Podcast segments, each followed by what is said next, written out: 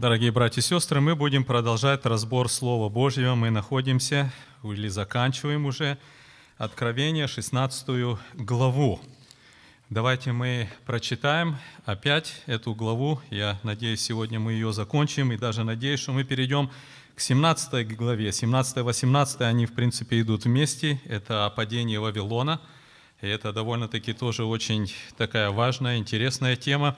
Но у нас еще в 16 главе осталось 7 стиха, где нам описывается событие, когда седьмой ангел вылил чашу свою на воздух, седьмая чаша гнева. Пожалуйста, давайте мы прочитаем вместе. Брат Александр, прочитайте нам, пожалуйста, 16 главу. Да, всю главу, да. И услышал я из храма громкий голос, говорящий семи ангелам, «Идите и вылейте семь чаш гнева Божия на землю». Пошел первый ангел и вылил чашу свою на землю, и сделались жестокие и отвратительные гнойные раны на людях, имеющих начертание зверя и поклоняющихся образу его. Второй ангел вылил чашу свою в море, и сделалась кровь, как бы мертвеца, и все одушевленные, и все одушевленное умерло в море. Третий ангел, ангел вылил чашу свою в реки и источники вод, и сделалась кровь. И услышал я ангела вод, который говорил, «Праведен Ты, Господи, который еси и был, и свят, потому что так судил. За то, что они пролили кровь святых и пророков, Ты дал им пить кровь, и они достойны того, достойны того». И услышал я другого от жертвенника говорящего, «Ей, Господи Боже Вседержитель, истинные и праведные суды Твои». Четвертый ангел вылил чашу свою на солнце, и дано было ему жечь людей огнем. И жег людей сильный зной, и они хулили имя Бога, имеющего власть над всеми язвами, и не вразумились, чтобы воздать ему славу. Пятый ангел вылил чашу свою на престол зверя, и сделало царство его мрачно, и они кусали языки свои от страдания, и хулили Бога Небесного от страданий своих и язв, язв своих, и не раскаялись в делах своих. Шестой ангел вылил чашу свою великую реку Евфрат, и высохла в ней вода, чтобы готов был путь царям от восхода солнечного – и видел я выходящих из уст дракона, и из уст зверя, и из, и из уст лжепророков трех духов нечистых, подобных жабам. Это бесовские духи, творящие знамения. Они выходят к царям земли всей вселенной, чтобы собрать их на брань в вонный великий день Бога Вседержителя. Все иду как тать, блажен бодрствующий и хранящий одежду свою, чтобы не ходить ему ногим, и чтобы не увидели срамоты его. И он собрал их на место, называемое по-еврейски Армагеддон. Седьмой ангел вылил чашу свою на воздух, и из храма небесного на престол, э, и из храма небесного от престола раздался громкий голос, говорящий, «Совершилось!» И произошли молнии, громы и голоса, и сделалось великое землетрясение, какого не было с тех пор, как люди на земле Такое землетрясение, такое великое, так, так великое. И город великий распался на три части, и города языческие пали, и Вавилон великий воспомянут пред Богом, чтобы дать ему чашу вина ярости гнева его. И всякий остров убежал, и гор не стало. И град величиною в талант пал с неба на людей, и хулили люди Бога за язвы от града, потому что язва от него была весьма тяжкая. Хорошо, спасибо. Друзья, мы с вами уже вот подходим к самому концу всех вот этих событий, таких э, серьезных событий, с других, с другой стороны, очень славных событий, да, о которых мы с вами рассуждали. Мы вначале говорили о семи печатях, а, и заканчивается эти, эта седьмая печать в восьмой главе, и после этого мы с вами говорили о семи трубах, которые также а, вот ангелы трубили – и мы рассуждали о них. И после этого вот уже в 16 главе, практически вот 15, 16 глава, описание этих семи, семи э, чаш или семи язв, как их тоже называют. И мы с вами рассматривали уже э, вот каждую из них, и в прошлый раз мы с вами говорили именно о шестой э, чаше, которая была вылита на реку Ефрат, и мы говорили о том, что собрана огромная армия, которая пришла и просто наводнила Израиль. И мы с вами рассматривали не только это место, а рассматривали места, которые записаны книгой Иаиль, которые записаны в книге Исаии, которые записаны в книге Захарии. И для нас понятно, что вот то, что мы читали, что э, собрал он их на место Армагеддон, то здесь очень как бы более понятно в том плане, что это как руководство будет там, потому что сама по себе долина Армагеддон не такая большая, как мы с вами уже об этом говорили. Вот. Но а приблизительно где-то 20 а, на, на, может быть, 30, чуть меньше километров расстояния. Но из других мест мы читали о том, что действительно будет это и в долине Иосафата, и вокруг Иерусалима, и а, полностью от реки Ефрат. Поэтому эти события мы с вами рассматривали более детально, и закончили мы тем, что наряду с этим мы здесь видим, что в 15 стихе Господь дает при всех этих вот событиях последних, когда вот соберутся все эти армии, он дает такое как бы напоминание, да, еще он обращается к кому? Обращается к верующим. Он говорит, блажен, бодрствующий и хранящий одежду свою, чтобы не ходить ему ногим и чтобы не увидели срамоты его. То есть это показывает о том, что несмотря на то, что будет а, много убито верующих, несмотря на то, что Израиль будет тоже э, каким-то образом сохранен, спрятан от э, Антихриста. И несмотря на то, что 144 тысячи тоже где-то будет находиться, однако будет немало еще и других верующих, которые в это время, которым Господь дает как бы предупреждение, чтобы они бодрствовали и хранили свою одежду. И потом вот мы с вами подошли к вот этому месту, да, 17 стих. Прочитаем его и понемножку начнем рассматривать. Смотрите, седьмой ангел вылил чашу свою на воздух, и из храма небесного от престола раздался громкий голос, говорящий «Совершилось». Пожалуйста, какие у нас есть, может быть, мысли, вопросы по этому стиху? Я задам такой вопрос, друзья. Смотрите, что это обозначает или вообще-то что-то имеет какое-то какое обозначение в этих словах, что ангел вылил чашу на воздух. Что-то в этом мы видим, говорит ли что-то нам здесь особенное Слово Божие об этом, что вылил на воздух. Пожалуйста, рассуждение. Давайте я так, немножко, чтобы нам было, может быть, э, более понятнее, да, смотрите, мы читаем, первый ангел вылил чашу свою куда? на землю, второй стих. Второй ангел вылил чашу куда? Мы видим, в море вылил, да? Третий ангел вылил в реки и источники вод. Четвертый вылил на солнце. Пятый ангел вылил чашу на престол зверя, мы говорили об этом, да? Шестой ангел вылил чашу на реку Ефрат – то есть это не было то, чтобы каждый ангел выливал просто на воздух чашу, правильно? Каждый ангел выливал эту чашу в какое-то определенное место для того, чтобы что-то произошло именно там. Так? Посмотрите, мы здесь читаем, что этот ангел вылил чашу свою на воздух. Почему на воздух? Что за смысл? сокрыт в этом. Пожалуйста, что-то у нас сегодня... Какие мысли у нас по этому? Рассуждения? Или, может быть, э, понимание какое-то? Ну хорошо, ладно, давайте тогда пока этот вопрос оставим, мы, может быть, к нему подойдем чуть позже. Посмотрим дальше. Здесь мы видим, что из храма небесного от престола раздался громкий голос, говорящий «совершилось». А, что-то подобное мы находим где-нибудь еще в Писании? Сестра Вера? Когда был распят Христос? 19 глава Иоанна, 30 стих. Когда Христос был распят, помните, дали ему вкусить, вот а, поднесли губку и так дальше, да? После всех событий написано, он произнес это слово. Совершилось. Брат Иосиф, у тебя NASB Библия? Прочитай, пожалуйста, нам 17 стих, как он звучит по-английски. Это более дословный перевод из греческого языка.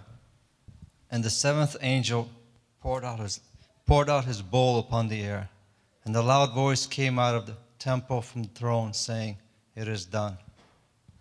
Окей, а теперь, пожалуйста, открой и прочитай 19 главу Иоанна. Я просто хотел, чтобы мы сравнили два этих слова. У нас действительно на вот русском языке переведены два этих э, выражения, которые вот записаны э, в Новом Завете одним и тем же словом. Я хотел бы, чтобы мы с вами обратили внимание, пожалуйста, Иосиф, прочитай 19.30. Иоанна, Евангелие Иоанна. When Jesus had therefore received the sour wine, he said, It is finished. And he bowed his head and gave up his spirit. Окей.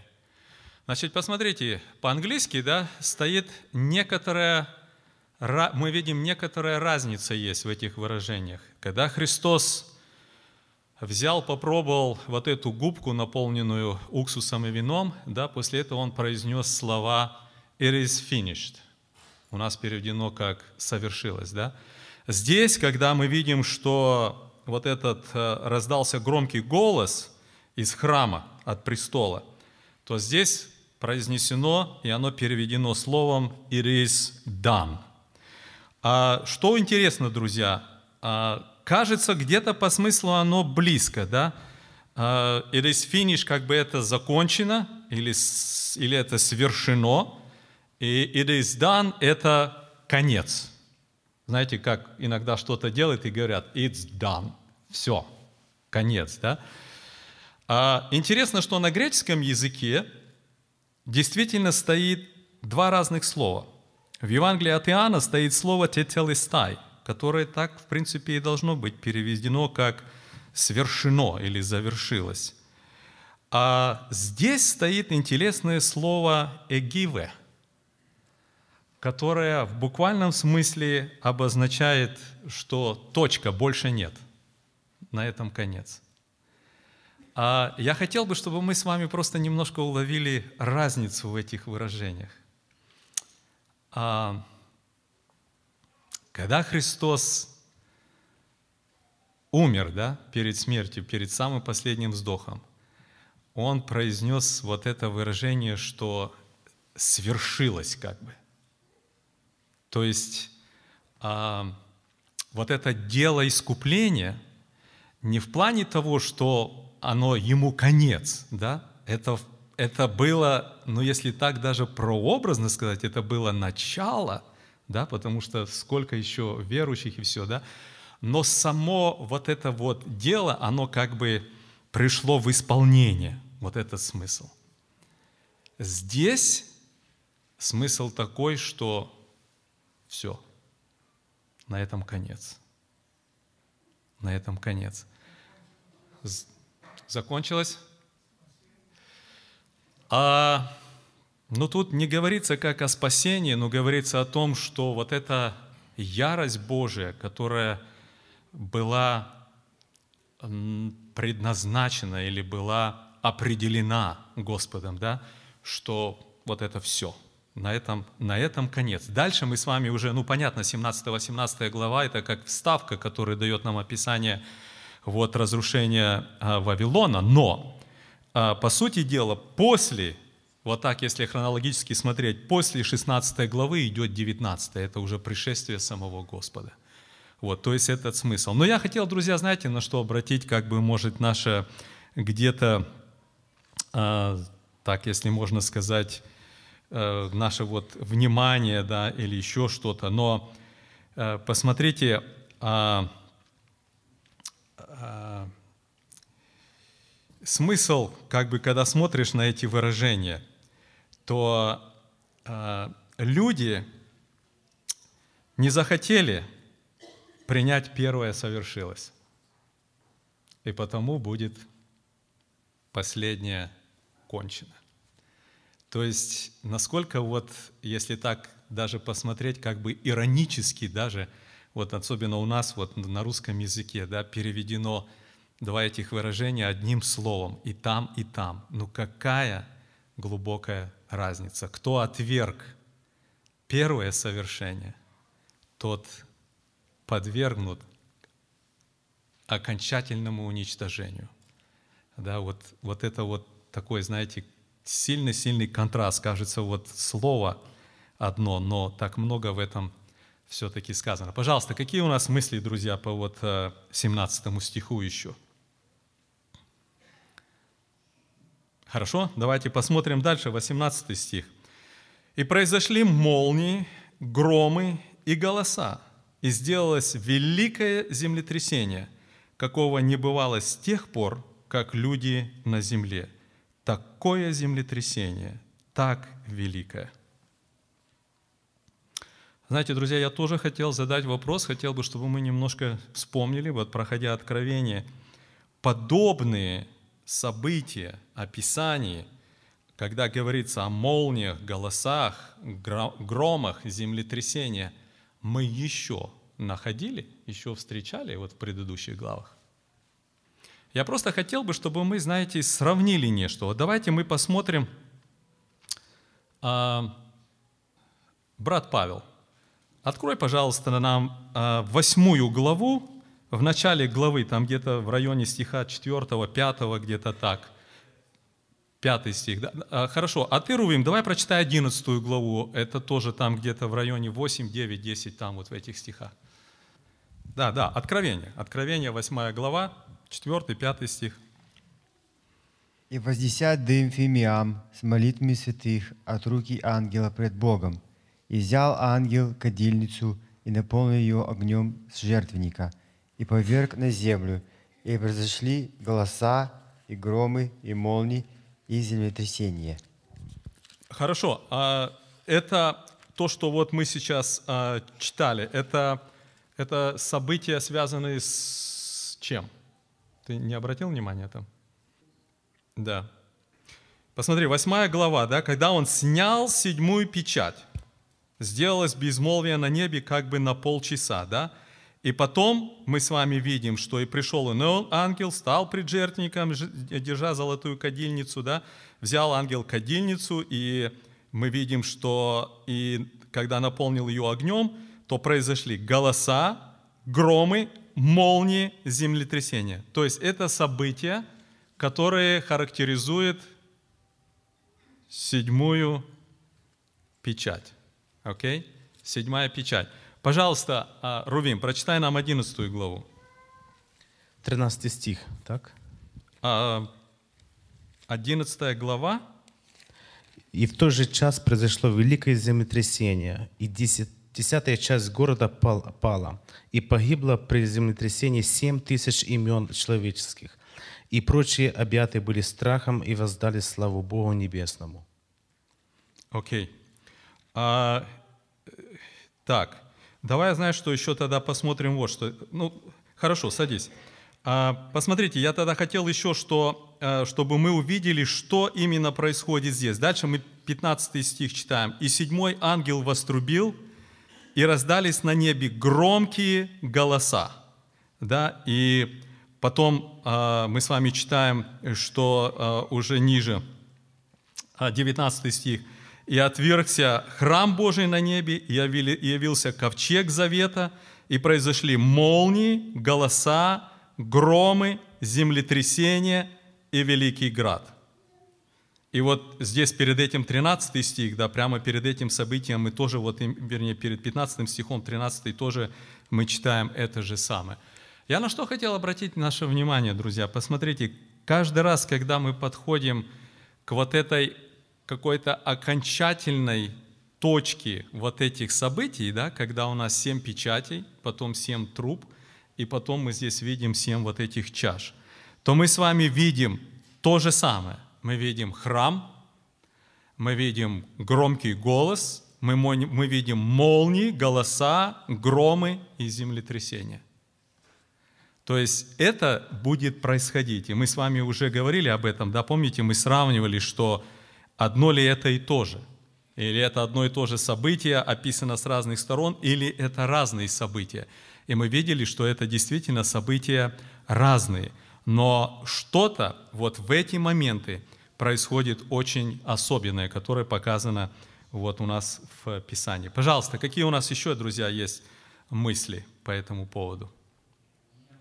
Да, пожалуйста. Э, По 17 стиху. «И раздался громкий голос из храма от трона». Вот где в храме находится трон? Ну, такой вопрос. Где в храме находится трон? Да? Вот. Но я не знаю, если мы точно найдем ответ. Мы об этом немножко рассуждали тогда, когда мы говорили о том, что перед тем, когда вот мы смотрели, а, сейчас я посмотрю точно, а, 15 главу, перед тем, как начали выливаться эти чаши, то 15 глава, 8 стих говорится, «И наполнился храм дымом от славы Божией и от силы Его, и никто не мог войти в храм, доколе не окончились семь язв семи ангелов». Здесь мы немножко разбирали и говорили о храме, говорили о том, что в Писании нам ясно показано о том, что то, что построил Моисей, то, что было дано ему на горе Синай, когда он получил образ Кини, и он ее построил, это не, был, не было дано или не было построено по чертежам. Да? Мы читали места из Евреям, где нам прямо говорится, что первая скиния была построена по образу небесного. То есть Моисею явно было показано небесная скиния. Он видел ее как вот образ, да?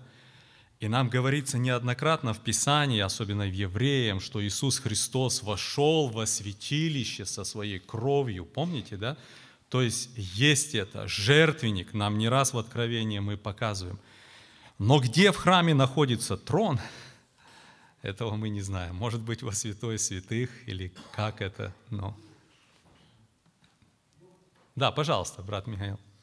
17 стих. В моей Библии написано, из храма небесного от престола раздался громкий голос. Так и у нас Тут написано. больше ясно. Ну Все да, что- ясно. Что От из престола. храма. Ну, а, вопрос, где в храме находится трон? У меня написано не от трона, а от престола. Ну, или от престола, да. Где престол? Где, где находится престол? Явно, что из храма от престола. Значит, престол находится в храме. Вопрос, где? Святое святых, святых, святом, не знаем, да? Точно. Не, не указано нам. Хорошо. Какие у нас еще мысли, друзья? А? Голоса. Пожалуйста, Петр Николаевич, у вас какие? А, произошли громы и голоса, да? Что это за голоса, вопрос или как? Что это за голоса? Друзья, вот такой вопрос, что он услышал это, увидел, да, молнии, громы и голоса. Что это за голоса? Пожалуйста. Есть какие-то у нас мысли, да, Давид? Голоса святых, голоса верующих, а может быть кто-то еще? Что еще здесь мы можем видеть? Но, да, пожалуйста. Но.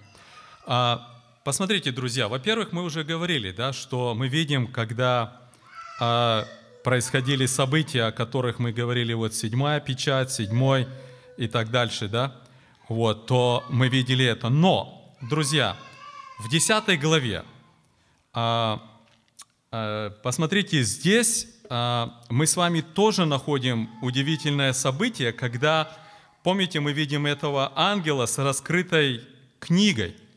А, И мы видим, что эта книжка раскрытая у него была, да, и поставил он свою правую ногу на море, левую на землю, и потом, смотрите, мы читаем третий стих, и воскликнул громким голосом, как рыкает лев. И когда воскликнул, тогда семь громов проговорили голосами своими. И когда семь громов проговорили голосами своими, я хотел было писать, но услышал голос неба, говорящий мне, «Скрой, что говорили семь громов, и не пиши сего». Какая-то за этим есть тайна, друзья. Вот нам Писание просто показывает, что есть э, голоса, которые вот мы просто читаем, да, но здесь нам говорится, что вот семь громов, и тогда, когда мы здесь читаем, то посмотрите, написано, что громы и голоса. И вот в 10 главе мы на это обращали внимание, если вы помните, да, что семь громов проговорили голосами. А что это такое и что они сказали? Вот это сокрыто от нас, да? И опять-таки вот мы в 11 главе тоже читали, да, об этом уже говорится. И а, потом дальше мы, когда будем смотреть 18 голоса, мы опять будем, а, вернее, 18 главу мы будем опять э, видеть это слово голоса. Но там будут голоса играющих на гуслях, поющих и так дальше. Там уже, а, а, там уже речь идет действительно о верующих. Но вот здесь, когда громы и голоса, ну вот такое нам есть, но больше нету. Если у кого есть еще какие-то, может быть, мысли или рассуждения, то пожалуйста. Да, брат Рувим. Пятый стих. «И от престола исходили молнии и громы и глазы, и семь светильников огненных горели пред престолом, которые суть семь духов Божьих». Семь Духов Божьих. Значит, у Бога есть те духи, которые э, гласят и говорят. Так мысль. Тоже, тоже вот мы с вами видим, да, о том, что семь духов Божьих, да, и тоже нам приведена приблизительно такая вот тоже а, терминология или такая картина. Пожалуйста, да, сестра Света. Если читать український перевод, і сталися блискавки й гуркіт та громи, і сталося велике трясіння землі. И про голоса не идет речь, а говорится гуркит, то есть шум, грохот очень сильный. Угу. Вот тоже интересно. А, Джозеф, а ну прочитай по-английски, тоже интересно. And the seventh angel poured out his bowl upon the air, and a loud voice came out of the temple from the throne, saying, It is done.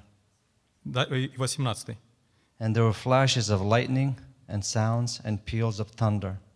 And there was a great earthquake, such as there had not been since man came upon the earth. So great an earthquake it was, it was it, and so mighty. Mm-hmm. Но вот здесь интересно, да, написано, потому что здесь написано, что были вспышки молнии, а потом а, звуки, sounds, и также а, и громы. То есть, ну, в общем-то, говорится о голосах каких-то или о звуках. Вот, может быть, не названы как, как voices, да, как, как какой-то, но говорится о том, что действительно что-то есть в плане как вот звуки какие-то. Ну хорошо, ладно, давайте мы на этом долго не будем останавливаться, потому что все-таки нам в Откровении показано, что с этим связана некоторая тайна, поэтому мы, я думаю, не будем, знаете, проникать туда, где нам, ну, не дано знать что-то, да. А, может быть, давайте обратим внимание, посмотрите, дальше здесь после этого написано, что произошло или сделалось великое землетрясение, какого не бывало с тех пор, как люди на земле. Такое землетрясение, так великое, да? То есть подчеркивается несколько раз о силе и масштабе, размерах вот этого землетрясения, и говорится, что подобного не было на земле, да? То есть это даже не то, о чем мы читали в предыдущих главах, когда были землетрясения. Здесь происходит нечто больше. Ну давайте э, прочитаем еще следующих два стиха, да, и нам тогда оно как-то соединится с этим землетрясением, да. «И город великий распался на три части, и города языческие пали, И Вавилон великий воспомянут пред Богом, чтобы дать ему чашу вина ярости, гнева его. И всякий остров убежал, и гор не стало. Вот такое будет землетрясение, друзья. А все города падут. Все. дает шум. И по-английски написано, что это thunder шторм. И, значит, ну, землетрясение, когда происходит, оно сопровождается ветром. И не простым ветром. И написано, что не было такого никогда на земле. Чтобы такое землетрясение было, чтобы горы сравнялись, это там есть движение воздуха, поэтому воздух создает резонанс. Хорошо, вот э, брат Николай говорит о том, что эти все события больше надо рассматривать как бы вместе, да, молнии, громы, зем, э, голоса, землетрясения, и, естественно, одно с другим, оно вызывает что-то, да? Пожалуйста. Да, да, мы уже говорили за Voices, да. Вот, а, э, значит, посмотрите, друзья, мы а, можем а, понять вот описание здесь, что это не очередность, да, как бы молнии, потом громы, голоса, а это все вместе с землетрясением, да, и тогда где-то что-то понятно. Но все-таки я думаю, что смысл здесь, что голоса, это не голоса как результат землетрясения, а это что-то божественное, что-то будет происходить от Бога, действия, звуки, громы и землетрясения. То есть не от землетрясения, молнии и, и звуки и так дальше, а от Бога. Одно, другое, третье, все это действие со стороны Бога, которое приведет к тому, что земля станет плоская. Да, но, но не результат. Мы понимаем, что когда, например, происходит землетрясение, какие-то звуки идут. Но здесь, похоже, обратное, что звуки вместе с землетрясением, они производят вот это особое такое действие. Хорошо, друзья, какие у нас еще мысли по вот этому есть? Я, вы знаете, друзья, на что хотел обратить внимание? Вот подумайте над таким, а, над такой мыслью. Почему Бог делает так, что все острова ушли, скрылись, и все горы сравнялись, и все города распались. Вот сестра Люда говорит, чтобы не было где спрятаться. Хорошо. Да еще что мы можем видеть и предположить в этом? Все, что сделал человек, все будет разрушено. Но горы и острова – это не то, что человек сделал. То, что человек сделал, это точно. Все будет то, что мы видим сейчас, да, вот подлетаешь к любому большому городу, да, и так вот если глянуть и просто представить себе, сколько труда, сколько денег, да, эти все здания, строения, если представить, что каждый даже маленький домик и то стоит 200-300 тысяч, да, то как посмотришь, все застроено, так массивно, так все это, да, и вот все это просто все сравняется, да. Вот, это, естественно, все, что человек настроил, да, все это придет в ничто. Но больше, чем это, почему? Человеческая гордость исчезнет, но горы, острова, почему? Такой может быть маленький вопрос, друзья. Что начинается после этих событий? Тысячелетнее царство – Господь приготавливает этим самым, Он приготовит... Да, пожалуйста, брат Александр. Насчет трона ты правильно подметил. Святое святых. Находился что у нас? Ковчег. Ковчег. Вот этот есть трон Божий. Okay. И вот следующий стих говорит о громах и молниях, да. Вспомните книгу Исход, 19 глава, когда подошли к горе Синай, и перед тем, как Господь давал свои уставы и законы, да, и что там написано, тоже были громы, молнии, громы, вот, и, земля, и, и- так далее. Сейчас я почитаю. Э, 19 глава, 16 стих. Книга Исход. На третий день с раннего утра э, ударили громы и молнии, и гору окута- окутало густое облако, разнесся громкий звук рога, и люди в, стра- э, в стане затрепетали. Моисей повел народ из стана навстречу Богу. Они стали под горой, а гора Синай была вся окутана дымом, ибо Господь, как огонь, сошел на ее вершину. У меня немножко другой перевод. Э, Гора дымилась, словно печь, и содрогалась. Вот эти события, да, они нам показывают, да, что Господь как бы для всего человечества еще раз показывает, насколько Он прав и справедлив, что Его законы и уставы, которые Он установил для всего человечества, они должны были пройти через э, ну, эпоху всего э, миросоздания от начала и до конца.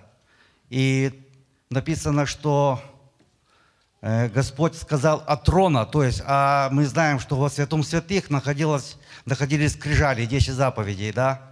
Вот, и Господь являлся, э, когда Моисей приходил, для того, чтобы э, узнать о чем-то, да, и Господь являлся вот э, среди херувимов, среди этого ковчега, вот, являл свою славу и раскрывался Моисею, и Моисей уже тогда говорил к народу. Вот. И я так думаю, это моя такая мысль, что Господь от начала и до конца, Он свое слово, Его слово живо и действенно. Хорошо, хорошо, друзья. Какие у нас еще мысли есть? А, Я просто, знаете, на что хотел обратить внимание? Мы сейчас не будем на этом много останавливаться, мы подойдем к этому вплотную в 19 главе, но а, особенно в книге пророка Исаия, ну и в других пророчествах, да, мы находим описание состояния земли и что будет на земле самой как жизни, да, которое практически очень сходно с состоянием в Едеме, Едемского сада. А не говорится точно о природе, говорится вот, скажем, о том, что как вот люди между собой будут, о том, как животные и так дальше, все, да. Но вот это место нам еще показывает и о том, что и сама земля изменит свой, свой вид, да. Не будет гор, не будет э, островов и так дальше. Есть, вы знаете, очень интересное место, а, когда а, мы читаем в Бытие, где говорится, что при вот, жизни там одного человека разделилась земля. И очень много на это место есть толкования, которые говорит, говорят о том, что то, что мы с вами сегодня видим как материки, по сути дела, это есть результат какого-то события, когда земля каким-то образом разделилась. Может быть и так. Но сама суть о том, что нам говорит здесь Писание, что земля изменит свой вид опять. Изменит. При вот этом огромном землетрясении что-то произойдет, и форма земли, как мы ее сегодня видим и знаем, изменится. И это будет в некотором смысле возвращение к состоянию, вот, что было в Едеме. Вот что здесь тоже указано. Это как бы вот этот этап подготовки к этому тоже указан здесь. Какие у нас еще вопросы есть по этому? Да, пожалуйста, сестра. А, ну, кроме 21, а до, до 20 стиха, да. Тоже что-то важное, да. Давайте, давайте вот мы посмотрим. Так, здесь есть два. э, В 19 стихе два, два таких вопроса. Первый вопрос написано «И город великий распался». Что это за город великий? С чего мы можем взять, что это Иерусалим? О, как хорошо, да? Посмотрите, во-первых, город великий нам здесь показан как а, противопоставление всем остальным городам языческим, да? Это номер один. Номер два, посмотрите, когда мы с вами смотрим в Откровению 11 главу, то мы здесь с вами видим следующее. Помните, когда были два этих свидетеля, которых э, зверь э, убил, да, и мы читаем, когда кончат они свидетельство свое, зверь, выходящий из бездны, сразится с ними и победит их и убьет их. И трупы их оставит на улице великого города, который духовно называется Содом и Египет, где и Господь наш распят. И он также назван великим городом, да? То есть, посмотрите, здесь нам говорится, что, во-первых, город великий – это очень похоже на Иерусалим по двум причинам. То, что мы прочитали в 11 главе, и то, что он противопоставлен городам языческим, которые тоже пали, да? А этот город распался на три части. Второе, да, здесь написано, и Вавилон Великий воспомянут. А что, э, какой вопрос, сестра Вера, поэтому? Да. У меня Библия Скофельда. У него здесь есть свои размышления.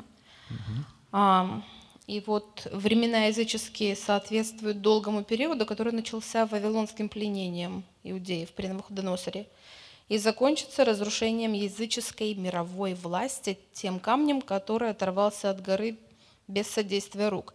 Ну и ссылка на Дана, где пророчество это есть. На Даниила. Да, угу. Даниила. Да. Ну, как-то так. Ну, я бы, знаете, друзья, предложил вот что, да. Давайте мы за Вавилон пока что подождем. Следующая глава или две главы, это будет только о Вавилоне. И мы тогда посмотрим более конкретно. Да? Здесь просто говорится, что Вавилон великий воспомянут пред Богом. Единственный вопрос, который у нас стоит вот именно в этом стихе, что касается Вавилона, на который хотелось бы обратить внимание – не указывает ли это на время разрушения Вавилона? По поводу времени разрушения Вавилона много мнений существует, когда это произойдет. Некоторые говорят, это будет в половине семи лет, когда вот будет вот все, что связано с Антихристом и так дальше. Другие говорят, что это будет в конце. А если говорить, что разрушение – это вот то, что говорится здесь в 19 стихе, то это в самом уже конце, да? Когда же это произошло? То есть это, я думаю, мы а, вернемся к этому стиху, когда будем говорить о времени. Хорошо, еще какие у нас есть мысли, вопросы до 20 стиха включительно? Да, пожалуйста, Джеймс. Седьмой ангел вылил чашу. Что, э, что такое чаша? Что было в чаше? Ага, пожалуйста, друзья, вот такой вопрос. Седьмой, ангел, седьмой ангел вылил чашу. Что было в чаше? Пожалуйста, Матвей. Нет, кровь Иисуса Христа – это у нас, когда мы совершаем вечерю Господню. Здесь этого нету, да? Суд Божий, да, еще, пожалуйста. Гнев, ярость гнева Божия. Это прообраз того, как Бог изливает свою ярость, свой гнев, wrath – на людей. Вот это отображено именно в этом. Хорошо, еще есть у нас вопросы? Да. Вопрос такой, почему великий город, то есть Иерусалим, распался на три части? Не на две, не на четыре, почему именно три? Пожалуйста, друзья, у кого какое, может быть, есть мысли, мнение? Нет, это не относится к этому. Нет. Какие у нас есть мысли по этому поводу? Почему на три части, друзья? Но как мы сегодня знаем, Иерусалим разделен на сколько частей, друзья? Вот старый Иерусалим сегодня разделен на сколько частей? На четыре, да? Одна еврейская, арабская, армянская и, в общем-то, как если назвать такая христианская или светская, даже как ее говорят, да, разделен на четыре части – приблизительно одинаковые, хотя еврейская больше, и они выдвигают вот арабскую немножко территорию, выдавливает, да. Вот. Но я не думаю, что это имеет какое-то значение. Но есть у кого-то, может, по этому поводу мысли или рассуждения, или что-то мы, может, помним из Ветхого, Нового Завета, где говорится об Иерусалиме, о трех частях или что? Хорошо, тогда идем дальше, я тоже не знаю.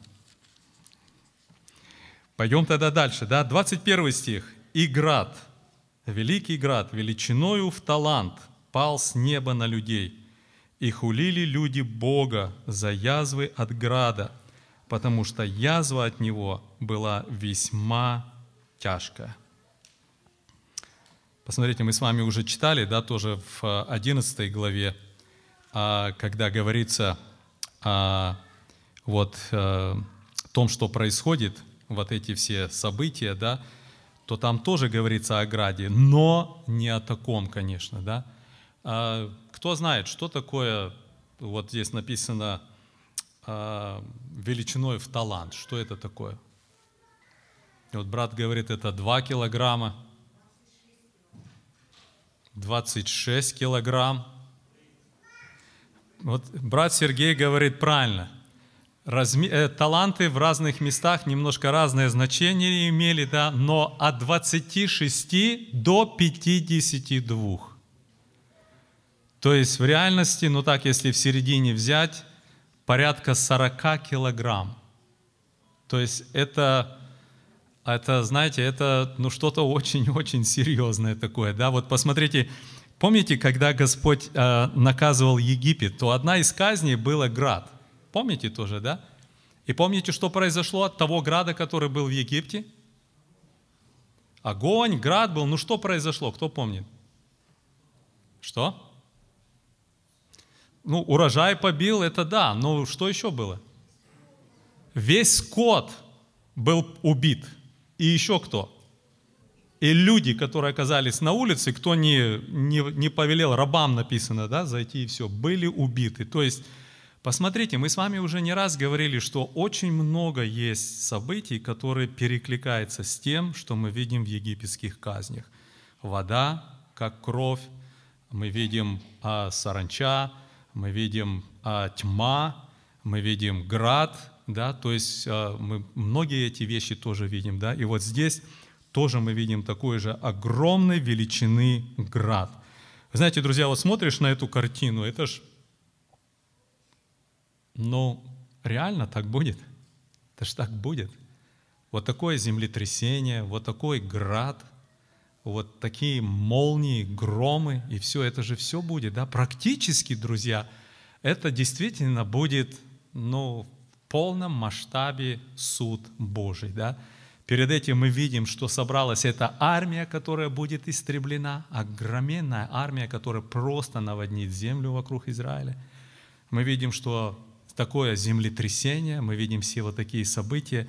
Все это говорит, друзья, о том, что Господь поуничтожает. И не только людей, которые вокруг Израиля, да, а в городах. Подумайте, землетрясение, град такой по всей земле, да, куда спрятаться?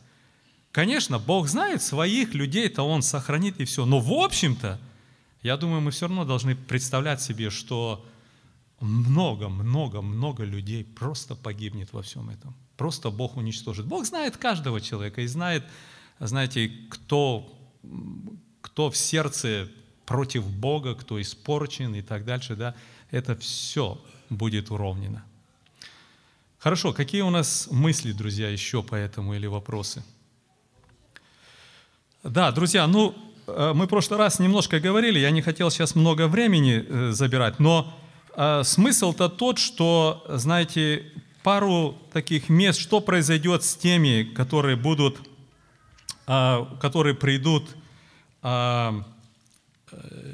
которые придут вот на эту войну, и соберется а, огромное количество людей, да. А, посмотрите, я просто прочитаю, а, помимо того, что мы говорили, да, что сам Господь их поразит и так дальше, да, но вот посмотрите, 12 стих Захарии, 14 глава написано, «Вот какое будет поражение, которым поразит Господь все народы, которые воевали против Иерусалима. У каждого исчахнет тело его, когда он еще стоит на своих ногах, и глаза у него истает в яминах своих, и язык его иссохнет во рту у него. На что это похоже, друзья? Вот еще раз послушайте. Исчахнет тело его, когда он еще стоит на ногах, глаза истают в яминах своих, и язык иссохнет во рту. Атомные какие-то действия, какое-то ядерное оружие. То есть они придут туда с полным, что не есть вооружением. И это же вооружение, оно обернется против них. И написано, вот такое произойдет. Еще стоя на ногах, они истают, глаза практически вот, ну, тоже пропадут, да, и высохнет все. То есть а, просто вот один, один стих, да, и то нам показывает о том, что произойдет. То есть будет, понятно, это Господь все сделает, да, но будет вот такое вот массовое истребление. Хорошо? Какие еще вопросы?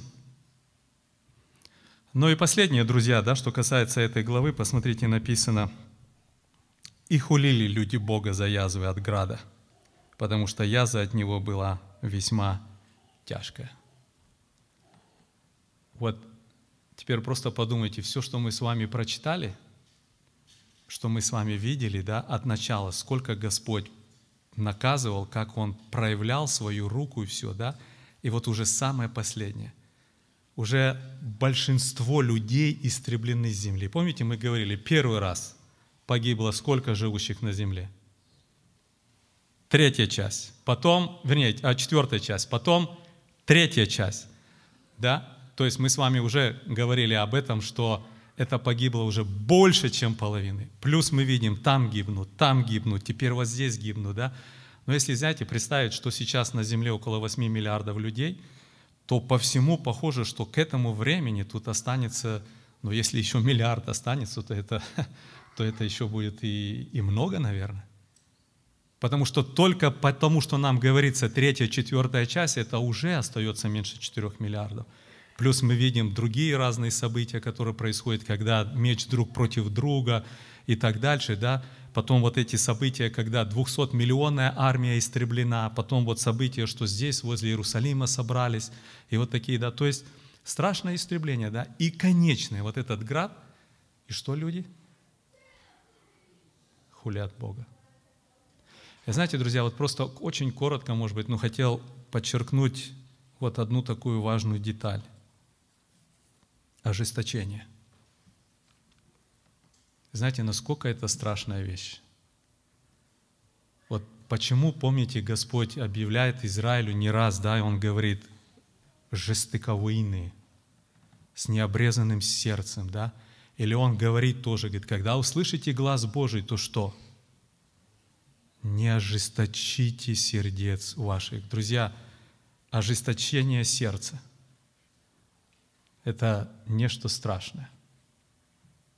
Это просто трудно передать. Да? Человека невозможно остановить. Вы знаете, мы иногда, когда видим кого-то из наших близких, родных, кто отошел от Господа и пошел каким-то путем противления, еще что-то, да, то у нас иногда даже просыпается такое где-то не, не в смысле зло желания, да, а даже мольба такая, Господи, ну что-то сделай, останови человека. Вот бывает такое, да? Не в плане того, что ты хочешь плохого человеку, а наоборот. Ты как бы хочешь, чтобы Бог его не оставил, да, чтобы как-то встряхнул, да, чтобы что-то произошло, пускай там даже маленькое, там приболел, там работу потерял, еще что-то, да, ну чтобы что-то как-то, как-то вот человек остановился на своем пути где-то, да. Но вы знаете, друзья, что интересно, что в реальности мы находим много раз в Писании, когда это не работает. Вспомните первую главу Исаия. Господь обращается к израильскому народу, да, и Он говорит, во что вас еще бить? Во что? Говорит, от темени головы до подошвы головы, э, до подошвы ноги, язвы, гнойные раны и так дальше, да? Понимаете? Ну, кажется, ну все, что можно, да? И знаете, что удивительно, Господь потом говорит через пророка, Он говорит, я, говорит, знаю, что сделаю. Помните, Он что сказал? Говорит, пущу меч. Вы знаете, такое вот впечатление иногда создается, друзья, знаете, что Господь очень много говорит к человеку. Вот Писание очень часто об этом говорит, что Господь многократно, многообразно говорит, да, а, и пытается достучаться до, до человека. Но если человек ожесточил сердце, вы знаете, вот реально в Писании показана картина, что Бог не может это изменить. Но не может. Он может убить человека, это он может. Вот почему, знаете, Слово Божие нам говорит такие вещи, как, помните, Иеремия говорит, э, какая-то 16 глава, да? «Остановитесь на путях ваших». Говорит, и рассмотритесь, и расспросите, где путь древний, идите по нему. А в реальности, друзья, вопрос стоит вот в чем, что если человек сам это не сделает – но Бог не может заставить. У человека есть разум. И с разумом человека приходит воля. Вот часто говорят, есть ли у человека воля или нет. Воли нету у того, у кого нет разума. Взял человека, ударил хорошенько по голове, разума не стало, теперь куда ты его посадишь? Он сидит, что ты его куда положишь? Он лежит, у него воли теперь нету. Разум отключился. Когда есть разум, Разум обеспечивает то, что у человека теперь есть воля. Он смотрит, выбирает, делает решение, у него срабатывает его, вот, его воля. Он теперь знает, он может делать выбор. И вот нам Писание много-много раз говорит, что вот то, что мы называем спасение, то, что подчинение Богу, любовь к Богу и, все, и, и так дальше, да, это все только добровольно.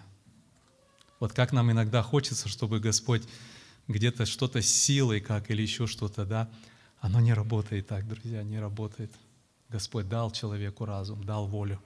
И поэтому ожесточиться – это страшная-страшная вещь. Да? Вот почему нам Писание так много говорит о кротости, о смирении, о мягкости сердца, да, чтобы не было вот этого противления.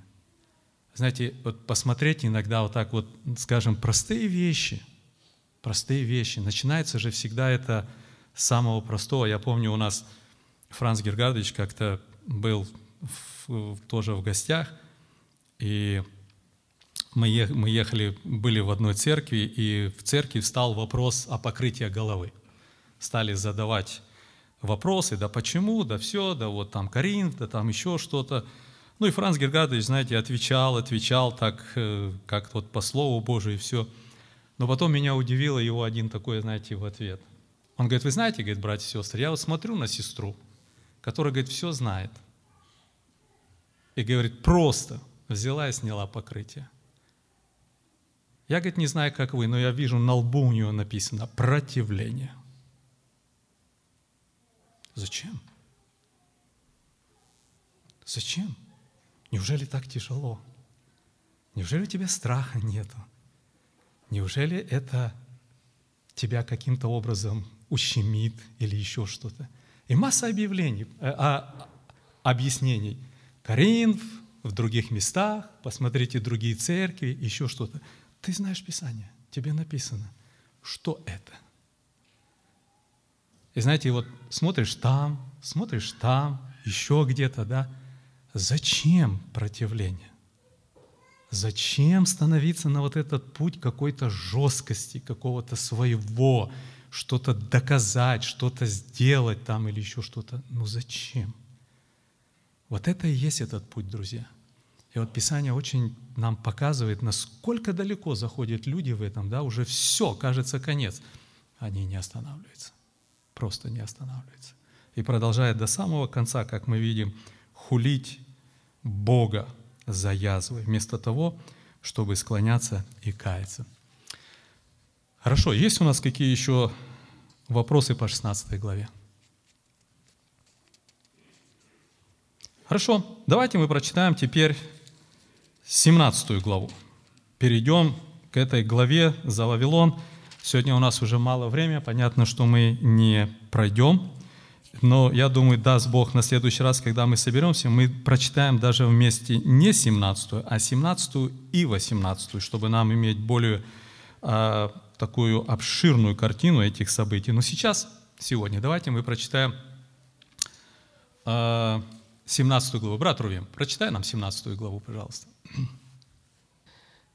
И пришел один из семи ангелов, имеющий семь чаш, и, говоря со мною, сказал мне, «Подойди, я покажу тебе суд над великою блудницей, сидящую на, на водах многих. С нею блудодействовали цари земные, и вином ее блудодеяния уповали, упивались живущие на земле. И повел меня в духе в пустыню, и я увидел жену, сидящую на звере багряном, преисполненным именем, именами богохульными, и семью головами, и десятью рогами. И жена облечена была в парфиру и в баграницу, украшена золотом, драгоценными камнями и жемчуж, жемчужиком, жемчугом, и держала золотую чашу в руке своей, наполненную мерзостями и нечистотою, блудодейства ее. И на челе ее написано имя, тайна, Вавилон Великий, мать блудницам и мерзостям земным. Я видел, что жена уп- упоена была кровью святых и кровью свидетелей Иисусовых, и, видя ее, дивился удивлен, удивлением великим. И сказал мне ангел, что ты дивишься? Я скажу тебе тайну жены сей из, и зверя, носящей ее, имеющую семь голов и десять рогов. Зверь, который ты видел, был и нет его. И выйдет из бездны и пойдет в погибель. И удивятся те, и удивятся те из живущих на земле, имена, которые не вписаны в книгу жизни от начала мира, видя, что зверь был и нет его, и явится. Здесь ум, имеющий мудрость, семь голов – суть семь гор, на которых сидит жена. И семь царей, из которых пять пали, один есть, а другой еще не пришел. И когда придет, недолго ему быть. И зверь, который был и который нет, есть восьмой из числа семи, пой- пойдет в погибель. И десять рогов, которые ты видел, суть десять царей, которые еще не по- получили царство, но примут власть со зверем, как цари на один час. Они имеют одни мысли и передадут силу и власть свою зверю. Они будут вести брань с Анцем, и Анец победит их, ибо Он есть Господь, господствующий и царь царей, и те, которые с Ним, суть званые и избранные и верные. И говорит мне, воды, которые ты видел, где сидит блудница, суть люди и народы, из племена и языки. И десять рогов, которые ты видел на звере, сие возненавидят блудницу и разорят ее, и обнажат, и плоть ее сидят, и сожгут ее в огне, потому что Бог положил им на сердце исполнить волю Его, исполнить одну волю и отдать царство их зверю, доколе не исполнится слова Божья. Жена же, которую ты видел, есть великий город, царствующий над, зем- царствующий над земными царями. Хорошо, спасибо. Друзья, очень удивительная глава. Масса толкований по ней. И я так думаю, что навряд ли мы все сможем, может быть, прийти к какому-то единодушию по этой 18 главе. Однако я бы хотел, чтобы мы немножко смотрели на то, что здесь описано, более а, в буквальном смысле. Я понимаю, что очень много толкований, которые пытаются все это предоставить в прообразах. Но, как я уже говорил и раньше, что откровение делается намного понятней, когда мы смотрим на него так, как оно написано. Тогда оно приобретает смысл, тогда оно соединяется вместе. Этой главе, понятно, мы будем, я думаю, проходить тоже из стих за стихом, но я бы хотел, чтобы мы сегодня начали, может быть, такой более, ну так сказать, издалека обширный такой обзор и ответили хотя бы на, нескольких, на несколько вопросов, если получится сегодня. Да? Прежде чем мы детально будем рассматривать, давайте определимся, кто такая блудница. Что это такое?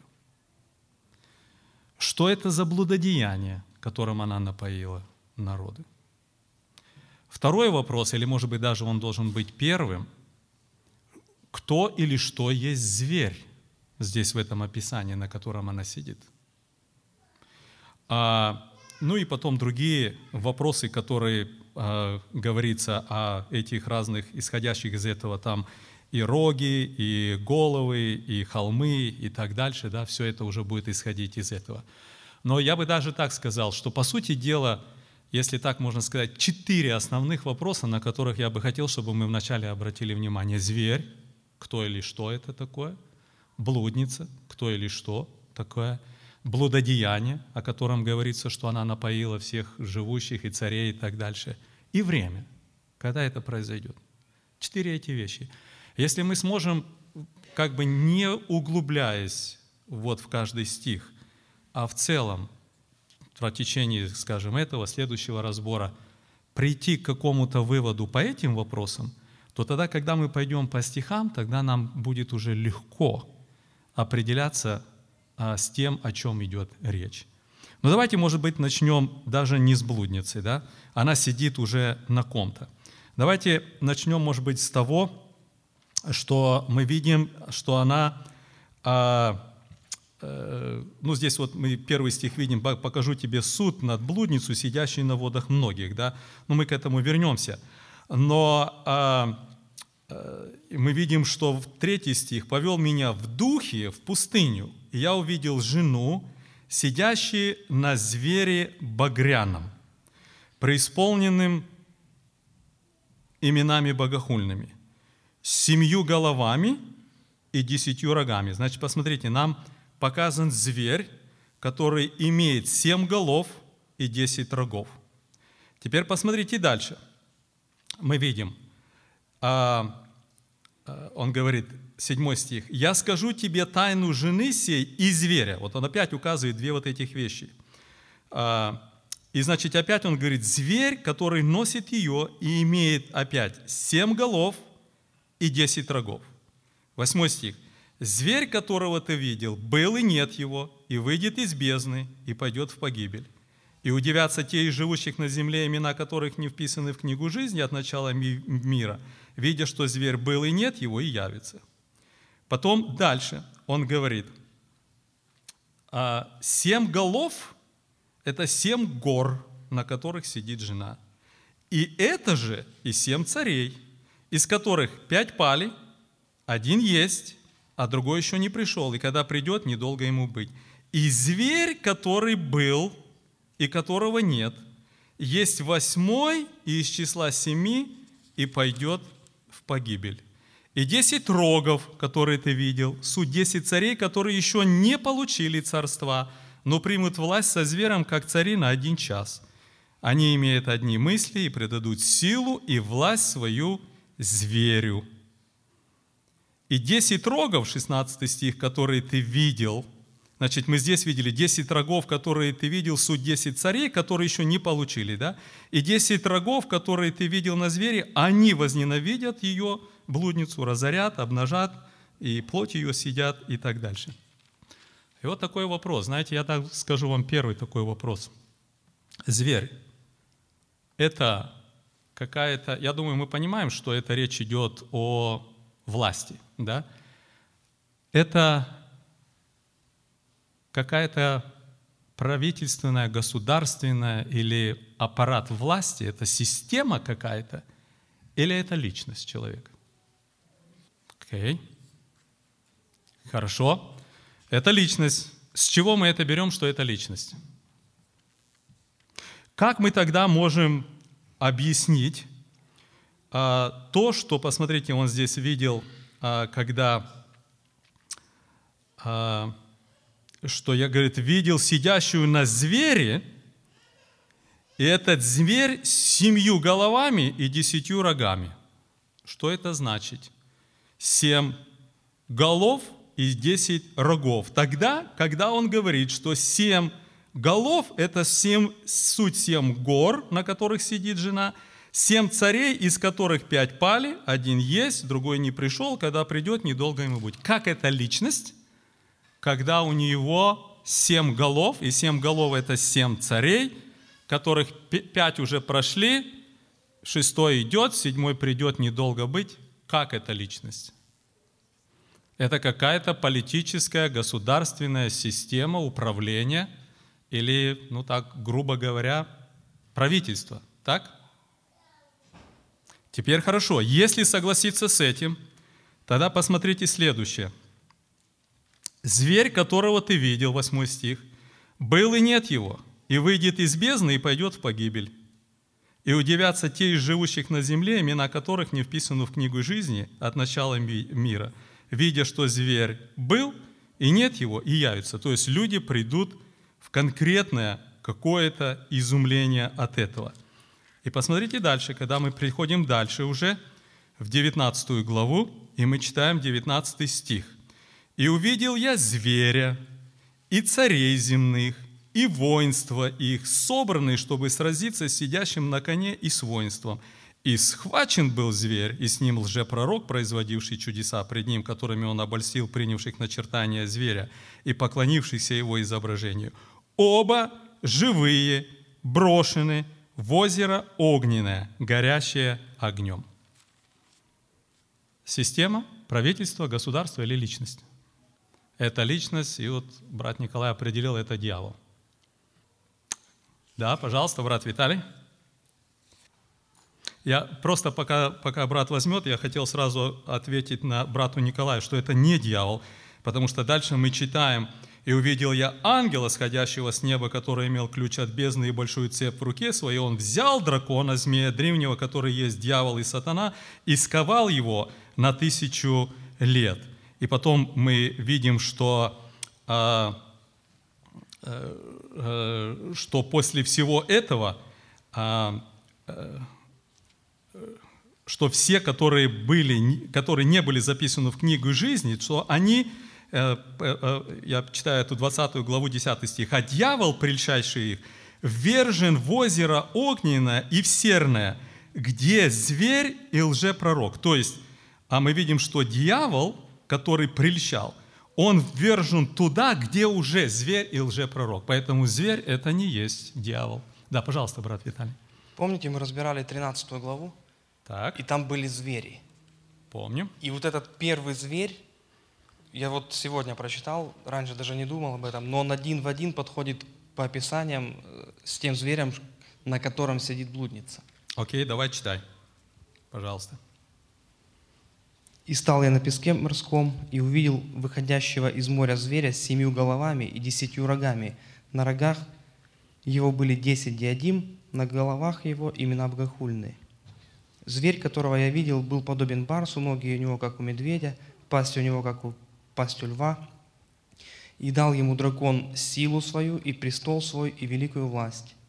И видел я, что одна из голов его как бы смертельно была ранена, но эта смертельная рана исцелела. И дивилась вся земля, следя за зверем, и поклонились дракону, который дал власть зверю. Хорошо. И мы на том разборе пришли к тому, что это об антихристе речь была. Так, это Зверь речь это идет об антихрист. антихристе. Хорошо. Хорошо. Еще какие у нас есть места Писания, где мы можем привести, чтобы нам ответить на этот вопрос, о чем тут идет речь? О системе, о структуре, либо о личности. Когда мы видим в 17 главе этого зверя, который а, носит на себе эту блудницу. Какие еще у нас есть мысли по этому? Посмотрите, друзья, я еще прочитаю тоже из Откровения, а, 12 главу. Вот брат Виталий прочитал 13 главу, а я прочитаю 12 главу. И здесь мы видим, что он явилось на небе великое знамение, жена, облеченная в солнце и так дальше. И потом третий стих. И другое знамение явилось на небе. Вот большой красный дракон, значит, здесь назван драконом. Ну, посмотрите, с семью головами и десятью рогами, и на головах его семь диадим. Ну и там дальше мы читаем, ясно понятно, что это речь идет о самом дьяволе. Пожалуйста, брат Влад. Просто если вот рассматривать саму вот блудницу, то как-то оно идет в параллель с религиозным таким движением, которое просто является, ам, получается, неистинной а, верой, то есть каким-то вот религиозным, я не знаю, а, религиозной структурой, которая является просто обманом. И если так подумать, то блудница в основном олицетворяется с обманом какой-то чего-то. И само вот состояние блудницы, это, скорее всего, как я понимаю, будет какая-то вот единая религия, которая просто будет нести обман, и вот этим обманом просто, как написано, будет упивать, получается, всех тех, кто будет пить вот эти вот, ам, вот, это- вот из этих чаш, которые она будет предлагать, получается. И если так подумать, то в реальности, если не будет у человека настоящего, получается, верования в Бога, то он будет частью вот этой вот блудницы, которая будет просто или считать себя тем, кто ни во что не верит, или будет во что-то верить, что является обманом. Получается, как я понимаю, сама блудница – это олицетворение, эм, получается, не то чтобы антихриста, а вот именно религии, эм, Какой-то мировой религии. мировой религии, да, которая просто не, бу- не будет верной, эм, как бы, да, как сказать, как фальшивой религии. И вот эта религия, она будет упаять все народы, и из-за этого все будут, получается, как-то находиться в таком состоянии опьянения от нее. А в дальнейшем, получается, когда религия уже не нужна будет, это если так проскакивать в дальнейшем, смотреть на зверя, на то, как э, вот эти все цари пойдут против него, получается, когда религия сама по себе уже не нужна будет для контроля масс, от нее просто избавиться. Она уже не нужна будет. И в дальнейшем уже будет происходить то, что мы читаем в следующих стихах. Ну хорошо, а, э, хорошо. А мы, может быть, подойдем. Сейчас брат Влад больше говорил о самой блуднице. Но я бы хотел, чтобы мы все-таки вначале немножко обратили внимание, у нас коротко время, поэтому давайте я просто, а, так сказать, а, прочитаю несколько мест для того, чтобы мы смогли к следующему разу немножко подготовиться. Я думаю, если мы сможем понять в первую очередь, кто есть зверь, нам все остальное легче будет понимать. Но я хотел бы, чтобы вы сейчас просто внимательно прослушали вот несколько мест и попробовали в свое... Я понимаю, что это будет немножко замешательство, да? Но это даст вам немножко домашней работы, чтобы вы каждый подумали, и на следующий раз мы смогли уже тогда более конкретно определиться, о чем идет речь. Посмотрите, когда мы говорим об этом звере, стоит вопрос, где-то а, один из вопросов стоит. Или это дракон, то есть дьявол, или это антихрист. Когда мы читаем 12 главу, то я вот прочитал с вами третий стих, да, здесь написано «большой красный дракон». А, и, но здесь у него дается описание «семь голов и десять рогов».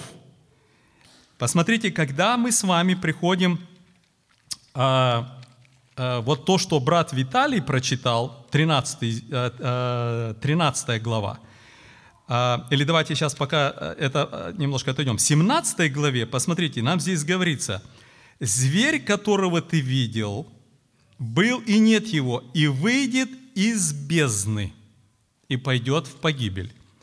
Когда мы говорим о том, что вышел из бездны, то а, а, то мы с вами видим, что а, есть другой, о котором брат Виталий говорил в 13 главе. Написано, что был он подобен как вот барсу и так дальше. Он выходит из моря, зверь из моря, но опять семью головами и десятью рогами. Теперь посмотрите еще, что тоже очень важно, а, чтобы нам взять, как бы определиться с этим. Или это система, или это личность. Посмотрите, когда мы читаем в Даниила, 7 главе, вот я прочитаю еще это место, и мы будем заканчивать. Помните здесь, когда он видел а, вот, а, пророческие видения головы своей, и он видел в ночном видении, что четыре ветра и четыре больших зверя вышли из моря. Но я не буду всех их читать, Но когда мы здесь видим, что а, четвертый зверь, да, седьмой стих, «После всего я видел в ночных видениях, и вот зверь четвертый, страшный и ужасный и весьма сильный. У него большие железные зубы, он пожирает и согрушает остатки, остатки же попирает ногами, он отличен был от всех прежних зверей, и десять рогов было у него. И смотрел я на эти рога, и вот между, ни, между ними еще небольшой вышел рог, да, и три из прежних рогов с корнем исторгнуты были. И потом мы читаем дальше 19 стих, он говорит, «Тогда, пожалуй, я точного объяснения о четвертом звере, который был отличен от всех, и очень страшен, с зубами железными, когтями медными, пожирал и сокрушал, остатки попирал, и о десяти рогах, которые были на голове у него, и о другом вновь вышедшем, перед которым выпали три, о том самом роге, у которого были глаза и уста, говорящие высокомерно, и который по виду стал больше прочих. Я видел, как этот рог вел брань со святыми и превозмогал их, доколе не пришел ветхий днями, и суд дан был святым Всевышнего. Здесь конкретно показано как о системе. И показано об одном роге, в принципе, как об одиннадцатом, который ведет брань со святыми, превозмогает, который говорит и так дальше. И у нас теперь получается в какой-то мере какая-то каша. С одной стороны, мы явно видим, что это система. С другой стороны, мы явно видим, что это личность. И это все в 17 главе. С одной стороны, мы явно видим, что оно подобно описанию самого дьявола. С другой стороны, нам явно показано описание самого Антихриста. Эти семь гор или семь царей или царств, что это, как они вписываются в это. И последние эти десять рогов, что это – или это те 10 рогов, которые мы видим у Даниила? Или эти мы видим 10 рогов, которые примут со зверем власть на короткое время, и они же разят блудницу? Как нам вот эти четыре, четыре вот этих вещи соединить вместе? Поэтому давайте так, мы на этом закончим, время наше истекло. Даст Бог, в следующий раз мы будем иметь встречу. Я бы хотел, чтобы каждый мог об этом подумать, поразмышлять и мы тогда сможем порассуждать об этом э, уже, э, так сказать, более обоснованно на всех вот местах. Но я просто немножко забегая наперед, скажу, друзья, что если вы будете рассматривать внимательно, вы увидите одну удивительную картину, что на самом деле зверь есть и государство, и система. И зверем же назван вот этот одиннадцатый рог – который есть Антихрист. И то, что мы видим зверь как государство, то мы с вами должны понять, что то, что имеется семь голов, это одно. Но вот эти десять рогов очень ясно начинает вырисовываться, что это только на одной из голов. Не десять рогов, где по одному, где по два, а на одной из голов эти десять рогов. Просто так сказать, положьте это себе, может быть, где-то в сознание и попробуйте на неделе рассмотреть эти места. А потом мы вместе посмотрим и попытаемся разобраться в этом. На этом, друзья, наш разбор закончен. Вот. Что касается объявлений –